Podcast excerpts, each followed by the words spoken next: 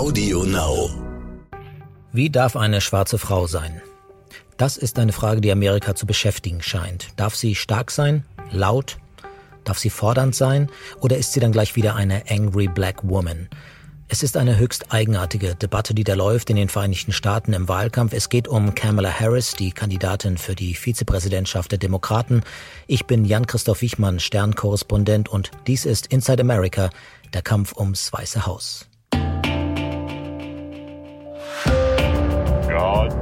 America. Time for us, for we the people, to come together. Kein Mensch fragt, wie ein weißer Mann sein darf. Von Trump weiß man, wie ein weißer Mann sein kann, dass er chronisch lügt, ein Angeber ist, ein Hochstapler, laut, klar, fordernd, absolut. Er greift Frauen ungefragt in den Schritt und gibt auch noch damit an, er bricht eigentlich alle Normen des Miteinanders. Frauen nennt er schon mal Schweine, durchgeknallt, hässlich, fies, am liebsten das, nasty fies. Hillary Clinton nannte er a nasty woman. Und jetzt hat er einen Begriff für Kamala Harris. She was terrible. I don't think you could get worse and totally unlikable. And she is. She's a communist. She's left of Bernie. And this monster that was on stage with uh, Mike Pence, who destroyed her last night, by the way, but this monster, uh, she says, no, no, there won't be fracking. There won't be this. There won't. Everything she said is a lie. Monster also, er nennt sie ein Monster. Bisher benutzte der Präsident das Wort Monster für Terroristen, Mörder und für größere Naturkatastrophen. Wir wollen gar nicht erwähnen, welche rassistischen und sexistischen Attacken im Internet gegen Kamala Harris laufen.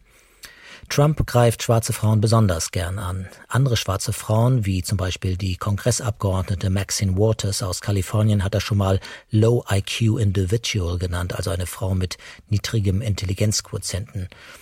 Er hat auch schwarze Reporterinnen gerne schon mal angegriffen und sein ehemaliges Staff-Mitglied Omarosa Newman nannte er That Dog, also eine Hündin.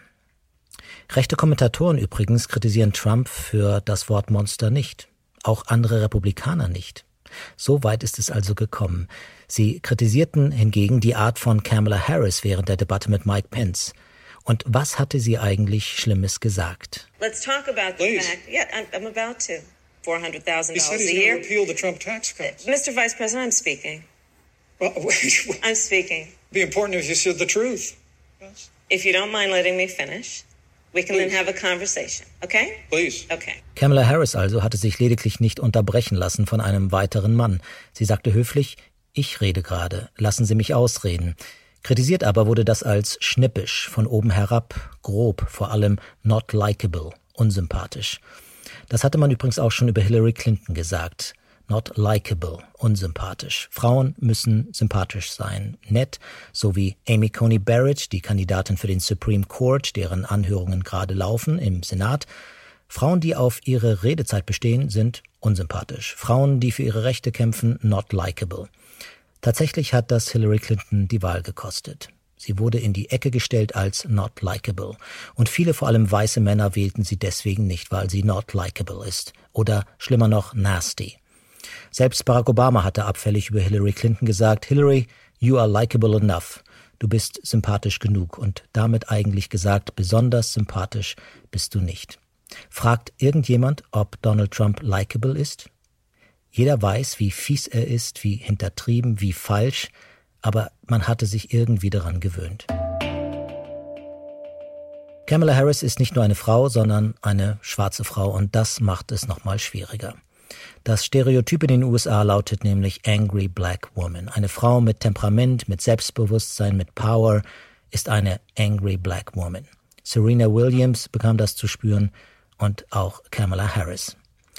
Gestern äußerte sich in einem Video und in einem Meinungsartikel der New York Times die Rapperin Megan Thee Stallion. Das Thema, so sagte sie, ist noch intensiver für Black Women, die ständig konfrontiert werden mit den Stereotypen und die ständig als entweder zornig gesehen werden oder als bedrohlich, wenn wir aufstehen, wie sie sagte, für uns oder für unsere Sisters, für unsere Schwestern. Vorurteile übrigens, die auch weiße Frauen gegenüber schwarzen Frauen haben und auch zeigen. In dem Video für die New York Times fasst Megan Thee Stallion alle Vorurteile zusammen und zeigt auf, was von der schwarzen Frau erwartet wird. What does it mean to be a woman of color? She's got to be strong because that's just the expectation. Loving herself, but not too much because then she's conceited. Being his lady in the streets, but his freak in the sheets. Zu sehen bei der New York Times und absolut sehenswert.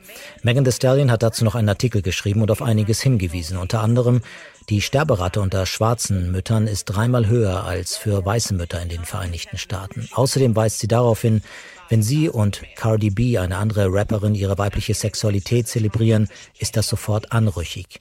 Wenn Serena Williams, die beste Tennisspielerin aller Zeiten, einen körperbetonenden Bodysuit bei den French Open zeigt, wird das sofort kritisiert. Wenn Kamala Harris reden möchte und unterbrochen wird und darauf hinweist, ist das gleich zornig oder bedrohlich. Ähnliches übrigens musste sich auch schon Michelle Obama anhören.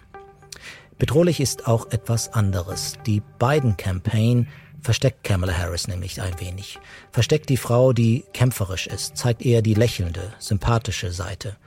Will jetzt bloß nicht zu sehr auffallen, keine Aufmerksamkeit erregen in diesen letzten Wochen. Man hat das Gefühl, sie muss da eine Rolle spielen. Und man kann ihr, wie allen schwarzen Frauen, nur wünschen, dass sie bald endlich so sein darf, wie sie will. Dann, wenn sie Vizepräsidentin ist und vielleicht danach die erste schwarze Präsidentin Amerikas.